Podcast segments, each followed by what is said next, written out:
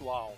Bem-vindos ao Domingão Gamer Podcast. Mas hoje temos algo diferente, que a partir de agora eu vou chamar de Bate-Papo de Domingo, para conversarmos sobre assuntos gameísticos. Mas bem, papo será meio que unilateral, mas garanto que vocês se sentirão em um bom bate-papo comigo. E é claro, os comentários estão abertos para vocês, então não se esqueçam, visitem o site defenestrandojogos.com.br e deixe seu comentário, pois o assunto será Fliperama e suas trilhas inesquecíveis. A produção desse podcast foi realizado pela Hood On Produção Audiovisual.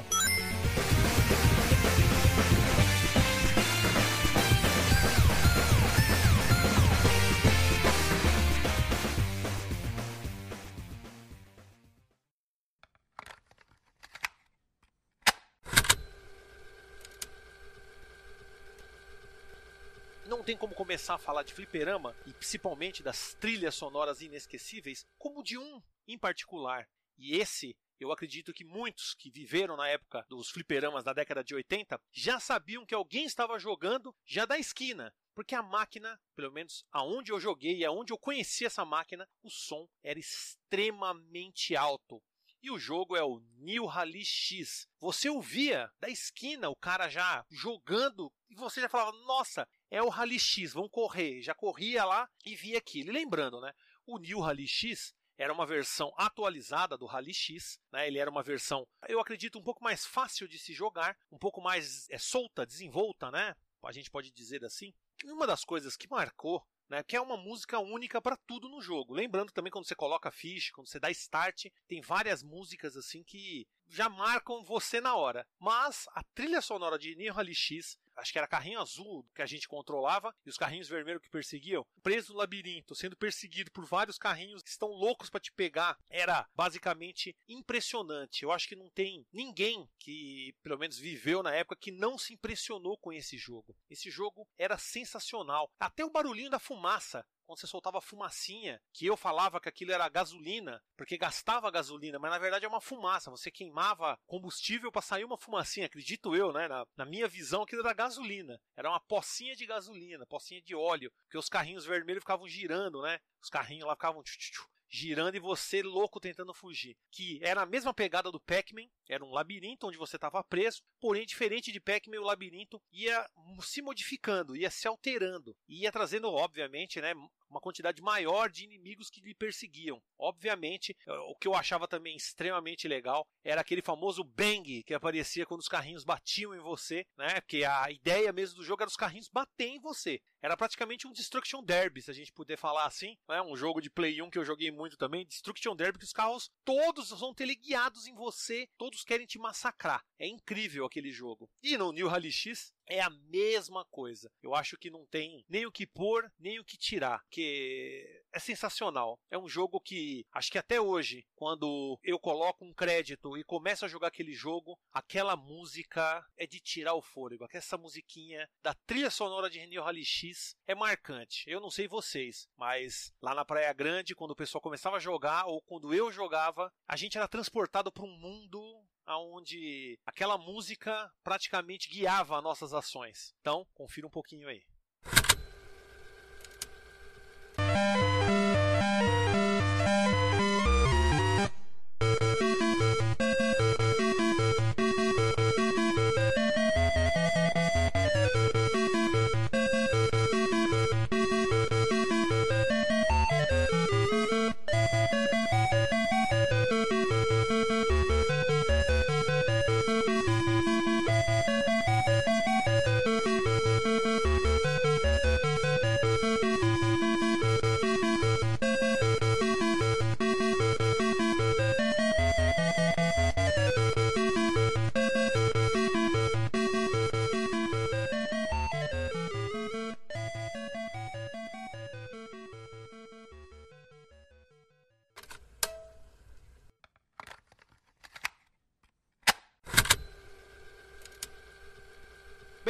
Não podemos falar né, de fliperamas e trilhas inesquecíveis sem falar de um dos clássicos aí do beaten up, Lembrando que existe uma grande controvérsia sobre esse jogo. Alguns dizem que ele é o primeiro beat'em up de todos os tempos. Alguns dizem que não, que é o Karateka do Amiga, né? Do, se não me engano, também saiu para PC da IBM, né? IBM PC. Mas, para mim, ele é o primeiro beat'em up dos arcades que eu conheci. Você já deve estar imaginando, né, o, o jogo que eu estou falando? Não.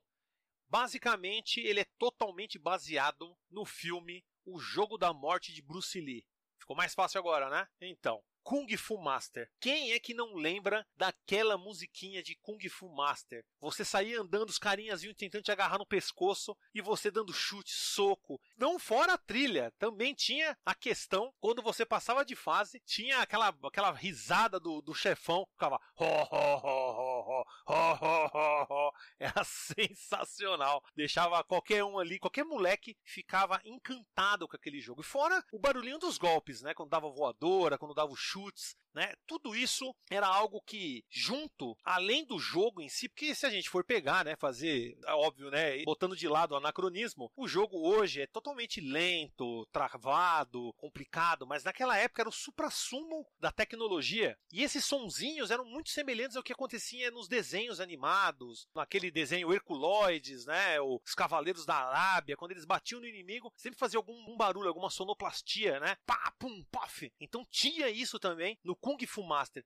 o que era impressionante, né? E lembrando, também era um jogo de trilha sonora única, que a trilha nunca mudava, ficava do começo ao fim, todas as fases a mesma trilha, até mesmo quando você enfrentava o chefão, a trilha se mantinha a mesma. Algo bem semelhante ao jogo anterior, o New Rally X. Mas lembrando, né, New Rally X era da Namco, esse jogo é da Iron, né? Por incrível que pareça, muitos conhecem a Iron pelo R-Type, mas ela também fez um jogo como esse, Kung Fu Master, é uma obra-prima. E obviamente não tem como não lembrar da trilha sonora de Kung Fu Master. Então, confira um pouquinho dessa trilha aí.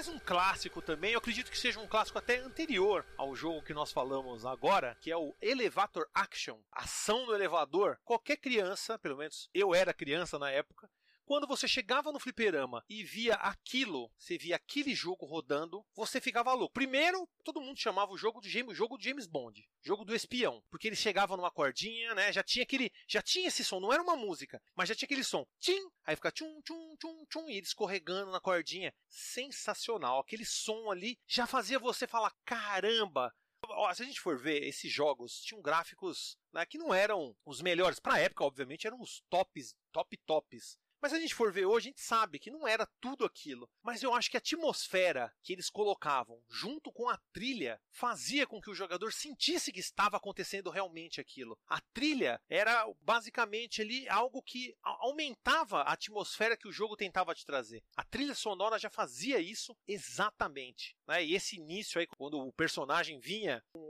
o fiozinho, nossa, já era impressionante. Fora que, como eu falei, o jogo é cheio de sonoplastias, né? Você descia o elevador, você atirava naqueles lustres que caíam nos inimigos, os inimigos morriam, o barulho do tiro, até quando você entrava nas portas, aparecia o bônus, né? Fazia tudo um barulhinho muito específico, muito bacana, que eu não sei vocês, mas para mim até hoje, muitas vezes eu jogo o jogo não pra, sei lá, debulhar ele, chegar no final, muitas vezes apenas para curtir a, a, música, ouvir aquele barulhinho de cair o psh, na cabeça do cara e o cara morrer, você esmagar um, um adversário, né, esmagar um espiãozinho do mal, era sensacional, era sensacional. Eu acredito que a maioria desses jogos do passado, a trilha sonora atribuída a eles ajudava demais a envolver o jogador, a colocar o jogador dentro daquela ação que estava sendo mostrada. Eu acho que isso, Elevator Action, é o jogo que prova exatamente isso. Porque se vocês for ver, não era mais do que, sei lá, três, quatro notas musicais ali rolando, mas mesmo assim, era algo que fazia você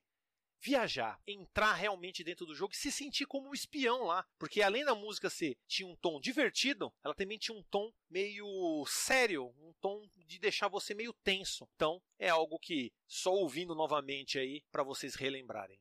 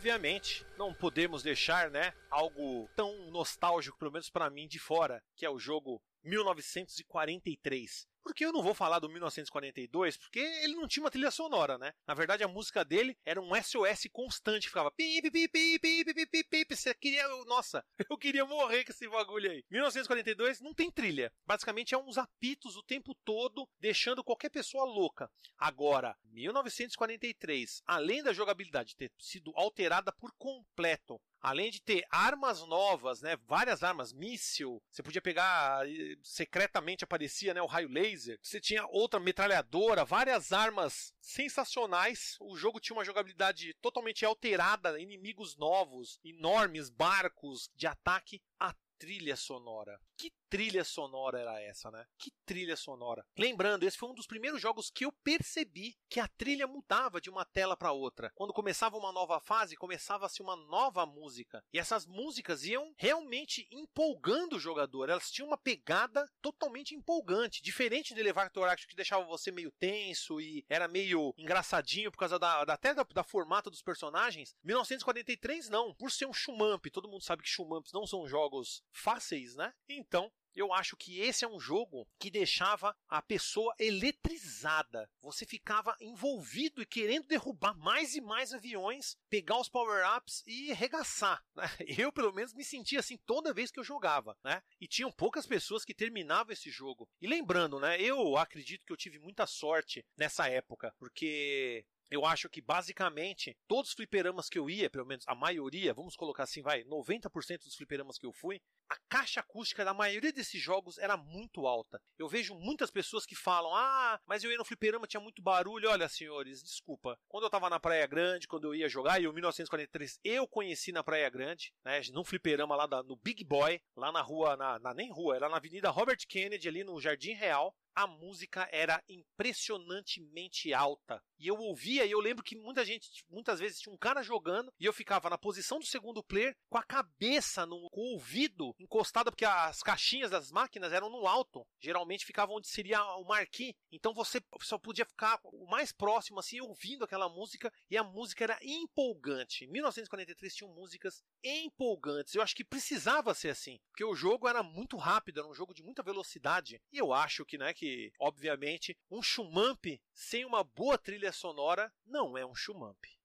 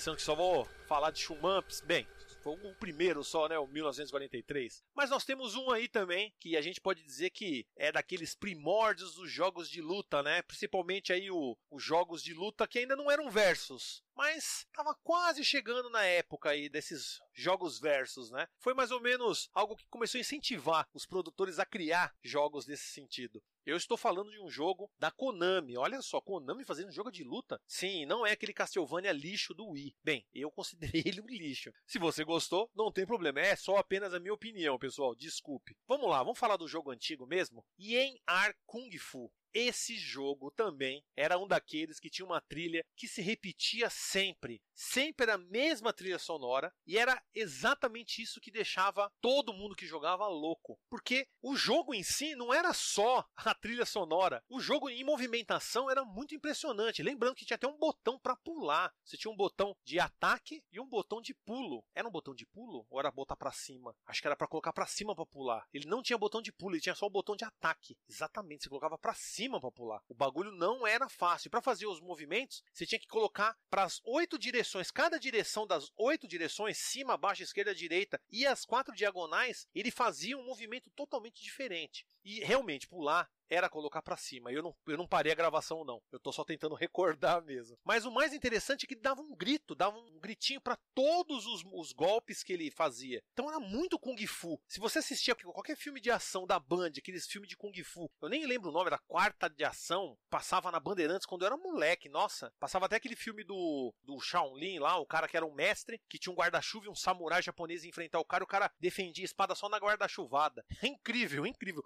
Aquilo mexia, a gente deixava deixava a gente num estado que era praticamente uma hipnose. Eu acho que a, a molecada ficava hipnotizada. E como eu falei, mais um jogo que a trilha era eletrizante, deixava você empolgado. E fora que quando você estava morrendo, a trilha começava a fazer, começava a fazer um barulho, você sabia que estava dando, tava dando ruim. Então você ficava, em, você entrava em desespero. Era um jogo que causava o desespero em quem jogava. Mas não tem jeito, né? Vocês têm que conferir a trilha de novo. Aposto que você vai sentir né, exatamente isso que eu falei.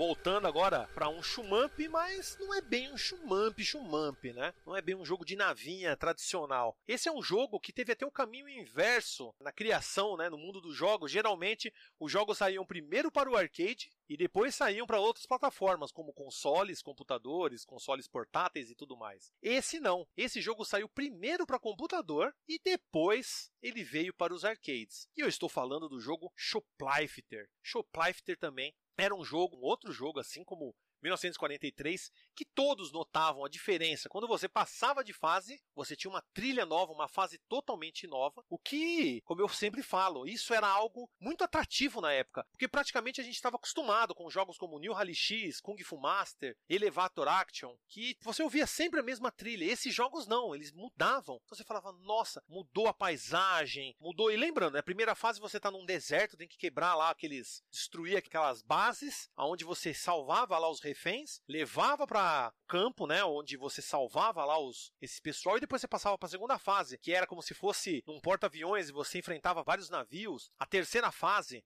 que era dentro de uma caverna, e depois a primeira fase voltava novamente, só que à noite. Ia mudando, ia mudando e, e, era impressionante. Não só a mudança das fases, mas das trilhas sonoras. E lembrando, né? Ele tinha vários sons. Os tirinhos, eu lembro dos tirinhos quando você virava o helicóptero. Quando você saía da base, você geralmente colocava ele para a esquerda ou para a direita, virado, para poder ele ter uma velocidade maior, que era geralmente o que a gente fazia para se movimentar rápido dentro do jogo. Mas você também podia deixar o helicóptero com a frente dele virado para a tela. Sim, dava para deixar ele virado para frente. E aí quando você atirava era um tiro que acertava um pouco mais para baixo, tinha uma perspectiva nesse jogo. Não era só 2D chapadão. Ele tinha como se fosse uma dava uma impressão que tem algo mais para frente na tela. Tanto que quando você demorava muito para pegar os reféns, vinha um tanque e esse tanque atirava e matava os reféns e também tentava destruir o helicóptero. Nisso você deixando o helicóptero de frente, você subindo um pouquinho, era só jogar as bombinhas que faziam tiu, tiu, tiu. Era muito louco isso aí. Nossa, quando eu vi isso aí a primeira vez, caramba, eu falei, meu, fechou. Nossa, esse jogo aqui. E eu joguei muito Shoplifter, curti muito a sua trilha sonora. Como eu falei, eu tive sorte. Esse fliperama lá do Big Boy, né, lá da, da sorveteria, se eu não me engano, era Bariloche. A sorveteria ficava de um lado, o fliperama na outra ponta. Era impressionante. As máquinas eram. O som era audível, você conseguia ouvir. Tinha barulho, mas tinha horários que não tinha ninguém lá. Então tinha sim como curtir a trilha sonora e ouçam aí a música da primeira fase de Shoplifter e voltem um pouquinho no tempo junto comigo.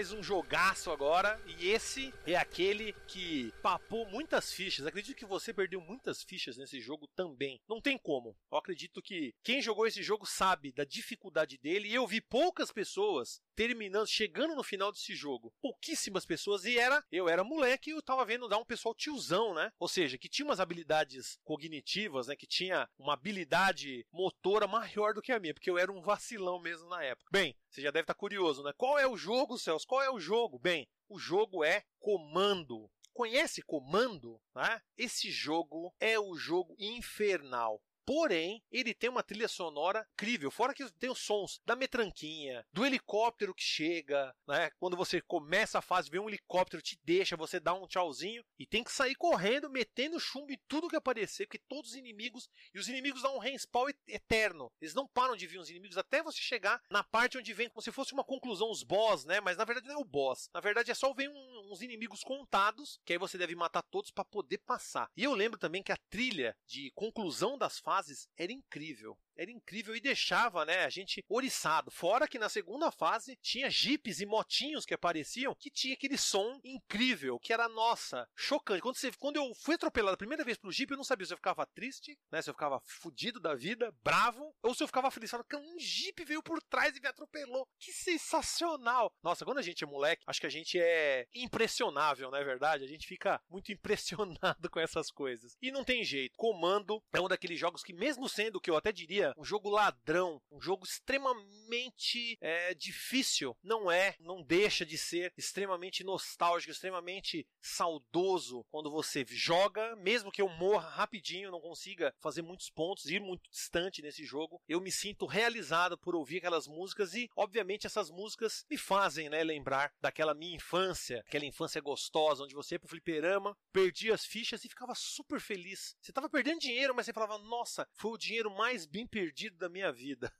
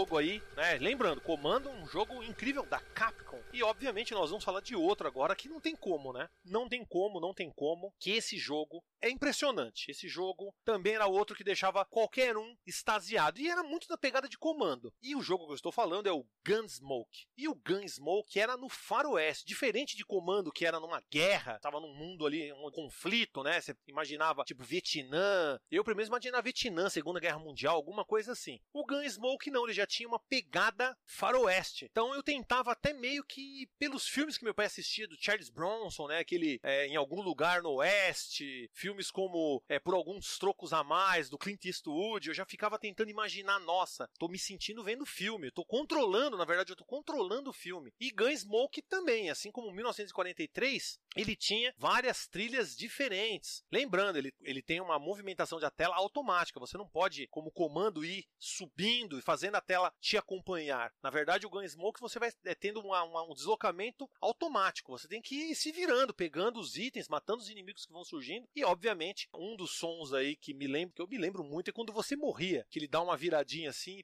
cai, nossa, aquele sonzinho é especial. Aquele sonzinho, porque eu ouvia muito, né? Acho que vocês também. Com certeza vocês ouviam muito esse som de morrer. Que eita joguinho difícil. Mas, poxa, você podia pegar o cavalinho, e quando via um cavalinho, você ouvia ele tchum, tchum, tchum, você via as patinhas dele, e aí você ficava super rápido com o cavalinho. Era muito legal. Fora que vinham chefes, os chefes davam uns tiros que você ouvia. Tudo tinha um som, e um som que realmente te colocava naquele universo. Como eu falei, acho que esses jogos mais antigos, por eles terem limitações que a gente gente sabe que existiam N limitações na época, eles tinham que fazer de alguma forma colocar o jogador dentro do jogo. E a trilha sonora, esses barulhinhos mínimos, essas coisinhas, esses pequenos detalhes, não era só graficamente, mas esses detalhes sonoros, com certeza colocavam o jogador dentro do jogo. Não tem como. Eu acho que isso é impressionante. Não, não tem como não lembrar disso e falar: caramba, né? Como eu fui enganado. Mas que enganação boa. Nossa, como eu. Como... Hoje eu falo assim: nossa, como eu fui enganado. Mas como eu fui enganado e que bom. Bom que eu fui enganado. Na verdade, não fui enganado. Como eu fui colocado dentro daquele jogo. Como eu fui fisgado por aquele jogo. Simplesmente por uma trilha sonora como essa.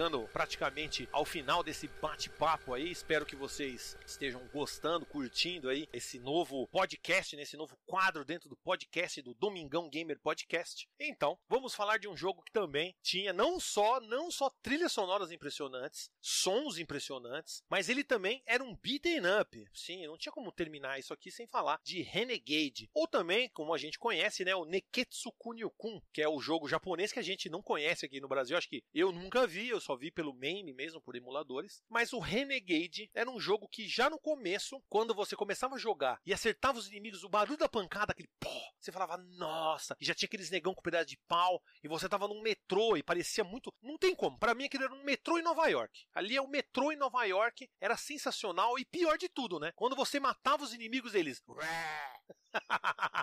era sensacional. Desculpa que o som deve ter explodido na orelha de vocês, mas nossa, era muito engraçado.